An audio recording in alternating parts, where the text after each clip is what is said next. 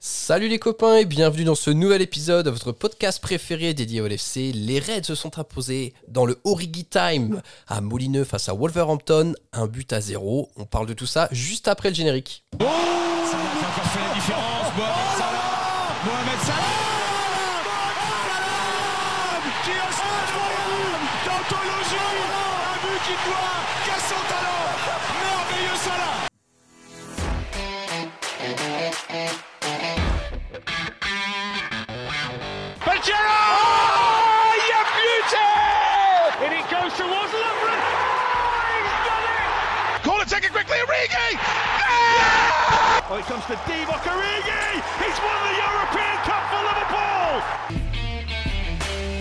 Bonjour à toute la francophonie qui s'intéresse de près ou de loin au Liverpool Football Club et bienvenue dans ce nouvel épisode de copains.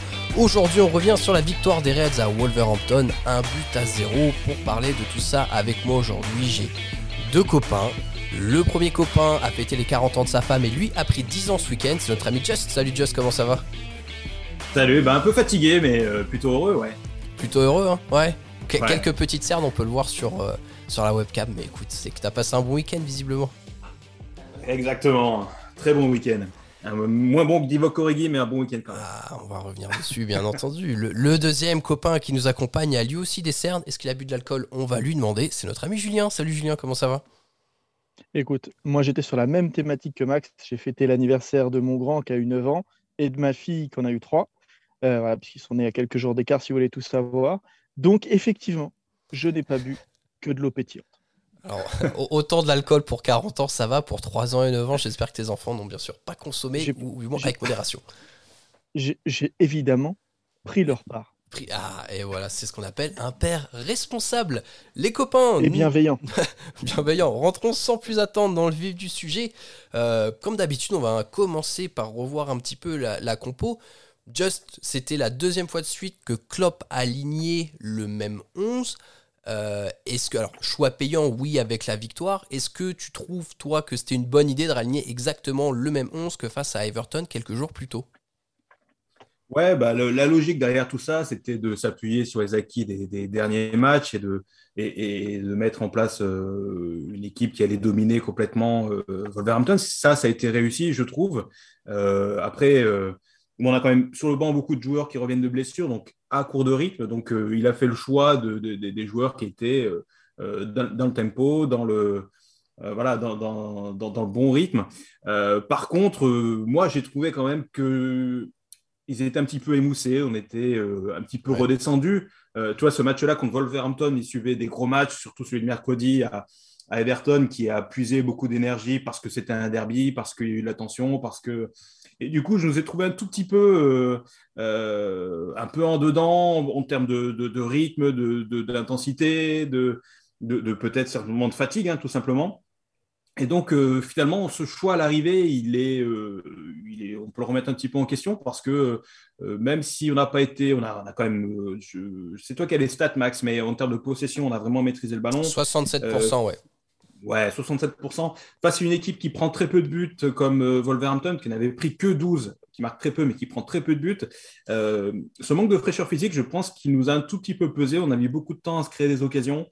Et euh, même si on s'en est créé à l'arrivée pas mal, euh, ça, ça a mis quand même beaucoup de temps à se dessiner. Et euh, je pense que la fatigue, autant physique que mentale, a joué là-dedans. Julien, est-ce que tu rejoins Just que c'est vrai que d'habitude on attaque très très fort les matchs et là on a vu que sur la première demi-heure il y a quand même eu une inertie hein, pour que le rythme prenne au sein de l'équipe. Ouais, c'est vrai. euh, D'habitude, là où on est très fort, c'est que dès, la 30e seconde, presque, on est capable de, se créer une occasion de but euh, qui peut aller au fond. Euh, Jota, il avait marqué au bout d'une 30 contre Southampton. Derrière, contre Everton, dans les 10 premières minutes, on peut mener 3-0 presque. Euh, donc c'est vrai qu'on avait tendance à commencer très très fort, ce qu'on n'a pas vu. C'est vrai que euh, un moment donné, euh, j'ai regardé, j'ai regardé l'horloge euh, là du, du match contre, contre les Wolves et au bout de 15 minutes, j'ai l'impression qu'on n'était pas rentré dans leurs 15 mètres. Euh, donc c'est vrai que par rapport à, par rapport à ça, ça, ça dénote, on va dire, de, de l'équipe qu'on voit d'habitude. Et j'ai repensé à ce que disait euh, Stéphane Inchaud dans, dans le podcast précédent. Quand les matchs s'enchaînent et que l'équipe ne tourne pas, c'est vrai que parfois on a les jambes un peu lourdes. Mm. Et là, c'est vrai que c'est ce que j'ai senti. Euh, pour autant, franchement, je, euh, j'étais complètement emballé par le fait de revoir qu'il avait gagné à Everton, euh, parce que c'est une équipe qui dégage des certitudes, c'est une équipe qui nous a emballé ces derniers temps et qu'on pense pouvoir maîtriser les Wolves. voilà, donc moi, ça ne m'a pas choqué, sachant que, que la priorité, c'est clairement la première ligue, sachant qu'en Champions League, le match qui arrive à Milan, il a quasiment aucune importance pour nous puisqu'on est déjà qualifié et que les points qu'il faut prendre, ils sont évidemment en première ligue pour rester au contact de Chelsea, qui sont des, machines et qui, enchaînent aussi de manière admirable, à part Chelsea ce week-end. Mais euh, voilà, les points à prendre, là, ces derniers jours, ils étaient en première ligue. Exactement, les points à prendre sont en, sont en première ligue. Et Just, euh, quand on voit le scénario du match, on domine. C'est un match où au final, s'il y a 4 ou 5-0, bah, on a quand même beaucoup d'occasions qui sont euh, plus que très sérieuses. Hein. Franchement, 1-0, c'est vraiment euh, strict minimum. T'as pas l'impression que c'était le genre de match où tu te dis on pourrait jouer 3 heures et ça va jamais rentrer, quoi? Ouais, ce qui me faisait un petit peu peur, c'était c'était l'organisation de Wolverhampton qui nous coupait un petit peu des espaces et notre difficulté finalement à nous mettre en position de frappe. Et après, c'est arrivé alors, je crois que la première grosse occasion dont on peut parler, c'est celle de Jota, euh, qui profite d'une grosse erreur, une grosse mésentente entre un défenseur, je ne sais même plus si c'est Saïs et le gardien euh, José Sa, je crois, et il se pointe tout seul euh, en face du but avec seulement deux gars dans les cages et il leur tire dessus. Il, leur tire carrément dessus. Enfin, on a l'impression qu'il ne veut pas marquer. Quoi. Là, j'interprète, bien sûr. Hein. Il y a aussi une bonne occasion en première période, une galette de Trent au deuxième poteau où Jota il met sa tête et ça passe juste à côté. Mais c'est vrai que sinon, euh, cette action-là, euh, c'est un peu l'action, ça m'a fait penser au, but qu'il met contre Arsenal où il est plein de sang-froid mmh. et où là, euh, il a surjoué. Est-ce que c'était le retour, le retour à Wolverhampton plus le jour de son anniversaire? Il s'est posé trop de questions. Il n'a pas, il pas fait il a pas fait le bon choix. En, tout cas. Bah, en fait, c'est typiquement le, le genre d'action où là, parce que face à Arsenal, il est dans son dribble. Il fait deux crochets, donc il est dans la spontanéité, c'est son point fort. Là, c'est le truc où il arrive, le but est grand ouvert et ah, il cogite, il cogite, il cogite. Mmh. Et il n'est pas du tout dans sa caractéristique principale qui est la spontanéité. Et bon, mmh. après, putain, en plus, les deux joueurs sont vraiment genre collés sur la ligne. Tu te dis, mais merde, tu mets un petit plat du pied tout doucement sur un côté, ça rentre et tout. Bon, c'est ça. Parce que même le but, le but qu'il met cette semaine à Everton, c'est pareil, il fait un contrôle extraordinaire. Oh, et après, en l'espace euh, entre le point de pénalty et les 6 mètres, euh, on le voit sur le ralenti, il a le temps de bien contrôler le ballon et de regarder deux fois où est euh, Pickford avant de l'allumer.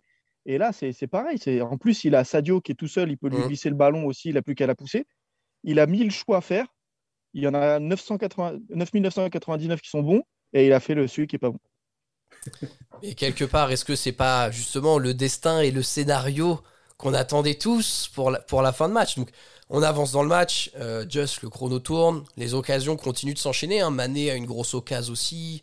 Il y a Thiago qui est impliqué dans des occasions. Ça ouais, tout à fait. Et ouais, ouais, du coup, on commence à, sentir monter la frustration au fil des minutes. Euh, il y a quand même une bonne entrée de, de Divock euh, Origi qui, qui, joue pas trop mal sur les déviations et dos au but.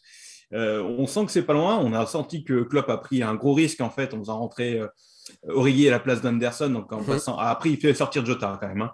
Mais, euh, mais voilà, et puis arrive ce scénario euh, euh, fabuleux, le, but de la dernière seconde qui fait exploser tous les supporters, l'équipe. voilà, c'est c'est le grand moment. Bah, finalement, peut-être que toutes ces occasions ratées, cette occasion ratée de Jota, ça nous permet de vivre au lieu d'un match euh, qu'on aurait oublié dans 15 jours, on va s'en souvenir euh, sur toute la saison de, cette victoire sur un but.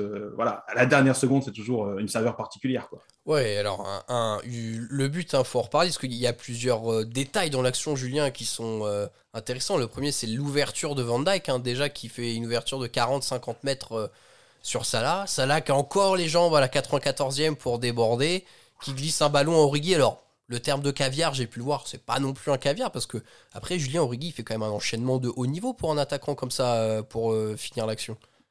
Bah oui, Origi, non, c'est pas si simple à faire parce qu'en plus il y a tous les défenseurs qui reviennent, qui se replacent, qui, sont euh, sur ses côtes. et puis il arrive à, bien contrôler son ballon, il lui reste dans les pieds, et puis il se retourne bien et il a la lucidité pour la, glisser entre les jambes de deux défenseurs et dans le contre-pied de, du gardien de, Wolverhampton qui bah, qui, qui pas le réflexe et qui a pas le jus pour, pour aller au sol, ça va très vite. Franchement, c'est c'est une belle action de, de Divock, mais tout part, c'est vrai, de, tu l'as dit, Max, de la, la, la super transversale de, de, de Virgile. Ça faisait longtemps qu'on ne l'avait pas vu faire comme ça du, du jeu long, sauter les lignes. Et franchement, je ne m'attendais pas derrière à, cet enchaînement en fait de, la transversale au contrôle orienté de, de mots qui, qui, se retrouvent tout de suite sur les 6 mètres et qui s'entrent en retrait. Franchement, c'était une action de classe et à la 95e minute, je m'attendais, franchement, je m'attendais plus à ça. Et, et c'est vrai que, franchement, finalement, euh, parce que c'est même pas un but de Crevard qui, le même but de Crevard qui met contre Everton où euh, mmh. ça rebondit sur la balle. Euh, c'était il y a deux ans, je crois, et puis il la marque. Là, c'est une vraie action qui est, qui est vraiment incroyable. Et à ce moment du match, alors qu'on s'y attend plus du tout, bah, c'était, j'étais debout sur ma table basse, c'était incroyable. Ah non, c'était vraiment, on était dans la fatalité, just là, on s'est dit, allez, ça va pas le faire, et boum. Ouais, bah en fait, euh, juste pour revenir avant, je pense que le, gros le, point, point qui me fait peut-être aussi marquer, c'est la blessure d'Aït Nouri euh, qui fait un. J'aime bien aussi rendre hommage aux adversaires qui font un super match. Mm. Et euh, Nouri fait un très bon match sur Salah et il se blesse deux minutes avant. Et, euh, et c'est Kijana Hoover qui a été post-formé à, à, Liverpool qui rentre et qui est complètement froid à la 92e et qui est sur le marquage de Salah euh, et qui, qui, qui, bah, qui, se fait prendre de vitesse, mais bien, hein. on voit qu'il se prend deux mètres euh, par, par Salah sur le contrôle, euh, ce que Aït Nouri n'a pas, pas subi en fait de tout le match. Et, et, moi, j'insiste quand même sur la bonne rentrée, le bon quart d'heure, presque, oui, presque 20 minutes de, de, de, mmh, de, de, qui, qui, a fait le match, qui va apporter un sur une présence physique euh, en point d'appui euh, devant, et puis sur euh, la qualité de ses remises, il était dedans, et lui, il était dans le match. Finalement, moi, il m'a. Enfin, ce but-là, il était mérité pour lui parce qu'il fait une bonne rentrée. C'est pas la première fois cette saison. Il nous apporte quelque chose quand il rentre. Alors, euh, des fois, c'est un but, mais euh, je pense qu'il nous a apporté autre chose qu'un but euh, aussi sur, cette match, sur ce match-là contre Wolverhampton. Il a apporté, il a libéré de l'espace pour, pour Robertson qui se crée une occasion. Il a, voilà, je pense qu'il a, ouais, ouais, il a fait une très bonne rentrée. Il faut, il faut souligner. Ouais. Tu as raison. une des questions, alors parce que en, conférence de presse, bien sûr, Klopp n'a pas taré d'éloges sur Divock Origi. Hein, ça a vraiment été Divock Origi, ce qu'on a beaucoup vu, légende de Liverpool. Euh, Julien, euh, c'est quand même un cas très atypique, mais est-ce que Origi, là encore avec ce but, est-ce que ça rentre vraiment dans le cadre de quelqu'un qu'on peut considérer comme une légende de Liverpool? Franchement, ouais, c'est incroyable. Je pense que pour être une légende d'un club, il n'y a pas besoin de, soulever 6 Coupes d'Europe, 12 championnats et d'avoir marqué 138 buts. Euh, une légende d'un club, c'est aussi par rapport aux émotions qu'on peut, qu'on peut laisser, aux choses, qu'on, à l'empreinte qu'on laisse. Et Divock, il va laisser une empreinte indélébile à Liverpool, quoi qu'on en dise. Alors oui, euh, il n'a pas été capitaine du club, c'est pas Steven Gerrard, mais c'est pas ce qu'on lui demande à Divock. Divock, euh, c'est un joueur, euh, franchement, Divock, c'est un joueur lambda finalement presque. Mhm. c'est c'est pas Messi, c'est pas Mbappé, c'est pas Fernando Torres, c'est pas Luis Suarez, c'est pas Mo Salah, mais, mais c'est Divock Origi. Et quand il arrive en conf et qu'il dit bah, je suis rentré et, et j'ai fait moi, j'ai fait du Divock Origi, j'ai fait ce que je sais faire, c'est tout ce qu'on aime à Liverpool. C'est le working class héros qui rentre et qui, et qui met des buts qui ont compté.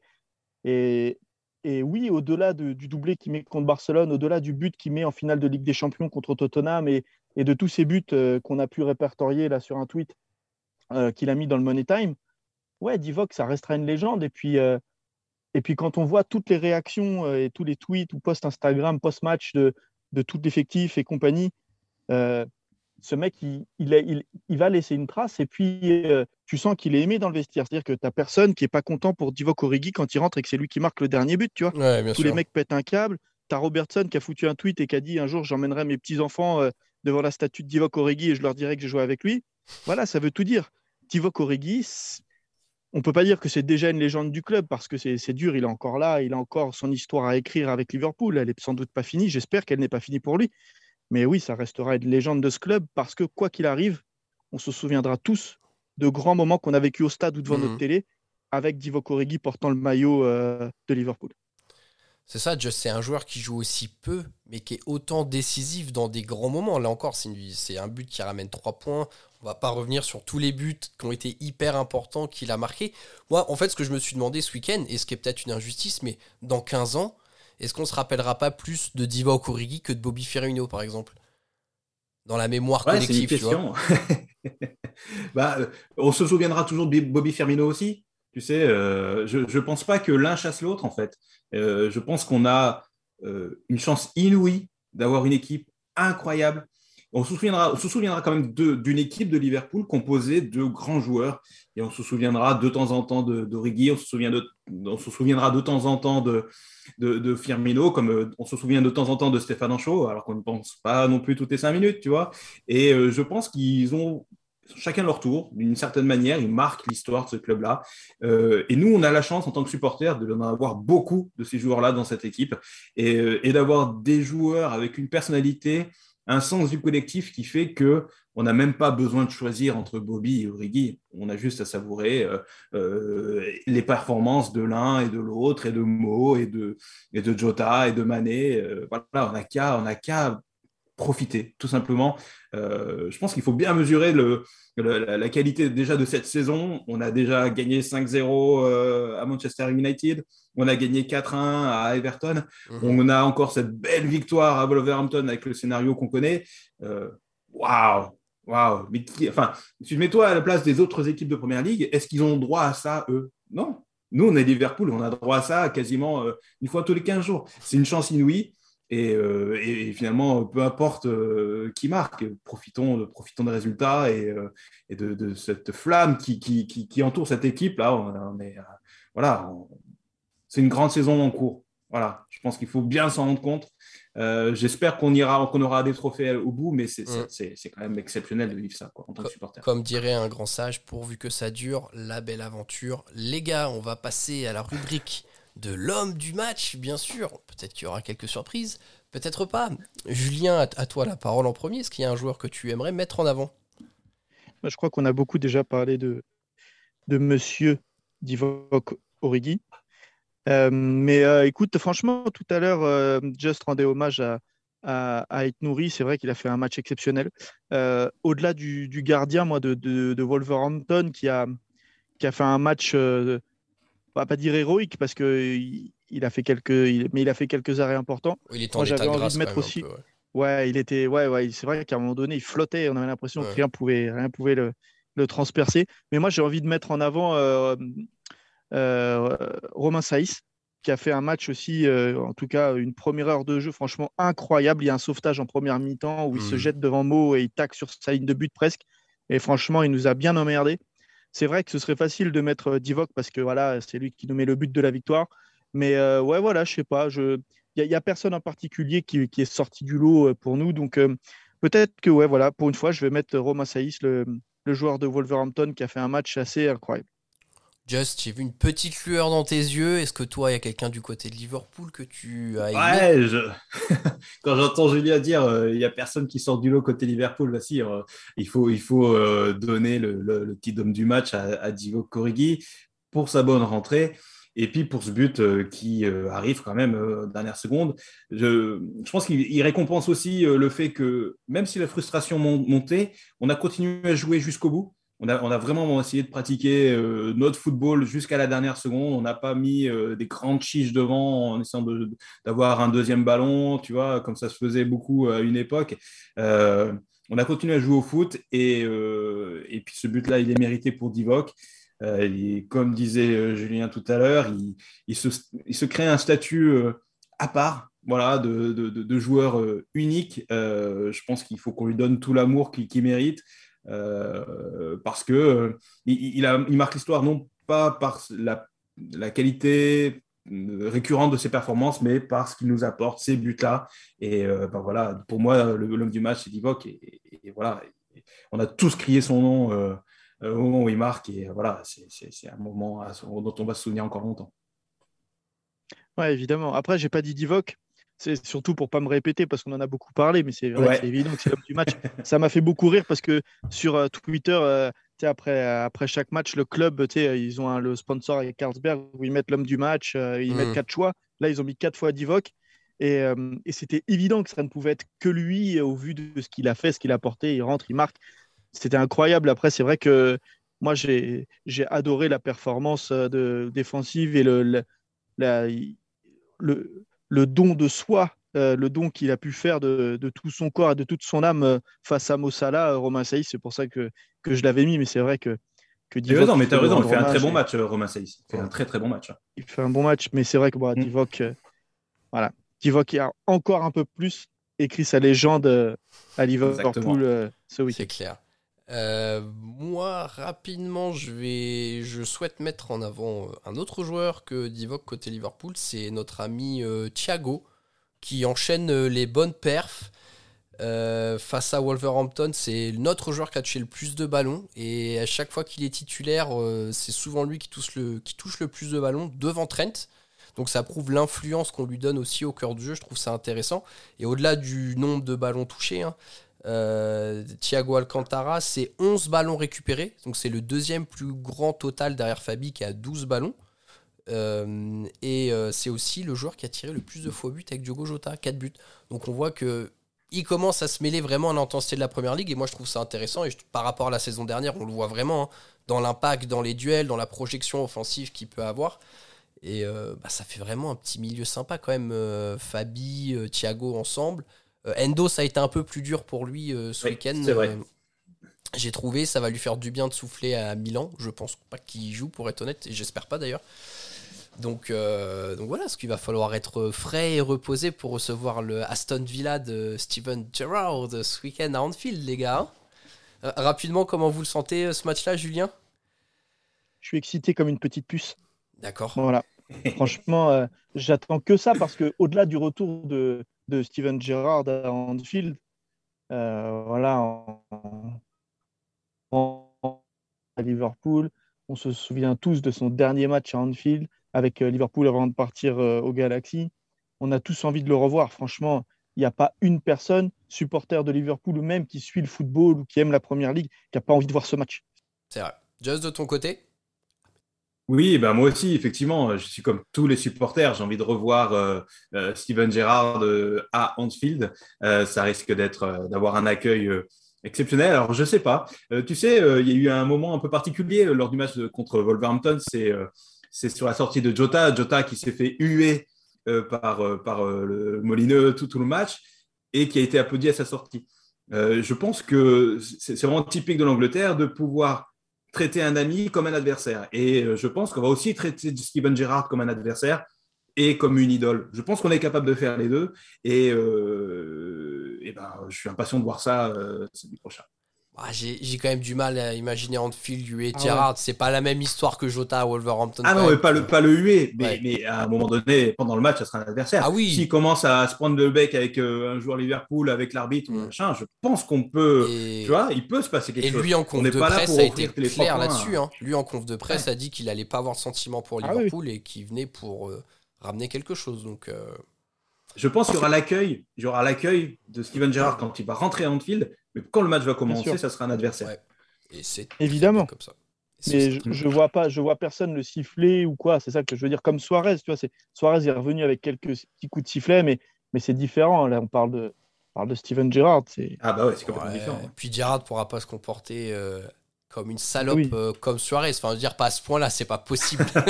Suarez, que les revues, c'était infect. Mais bon, les gars, on va, pas, on va pas épiloguer. La vérité du week-end nous dira comment se passe le retour. Et très chers auditeurs, j'en profite d'ailleurs pour vous dire que ce sera le prochain débrief. Euh, il n'y aura vraisemblablement pas de débrief pour le dernier match de Ligue des Champions face à Milan, pour la simple et bonne raison qu'une partie de l'équipe de copains sera euh, à San Siro pour le match. Donc voilà, techniquement, ça va être trop compliqué d'organiser quelque chose. On va quand même essayer de vous préparer une petite surprise euh, par rapport au voyage qu'on fait en- ensemble à Milan. Donc écoutez, profitez bien de la semaine sans podcast pour ressouffler ou pour écouter euh, l'épisode avec Stéphane show. Il est un petit peu long, donc écoutez, réécoutez-le, ça vaut vraiment le coup. Le témoignage qu'il a pu nous donner, c'est exceptionnel.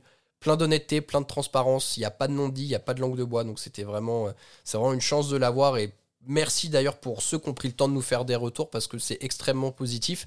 Et ça nous fait plaisir bah, de vous proposer euh, du contenu qui vous satisfait, les copains. Just, Julien, merci à vous de m'avoir accompagné dans ce débrief à propos du héros d'Ivoque Origi. Just, tu as ajouté quelque Mm. chose?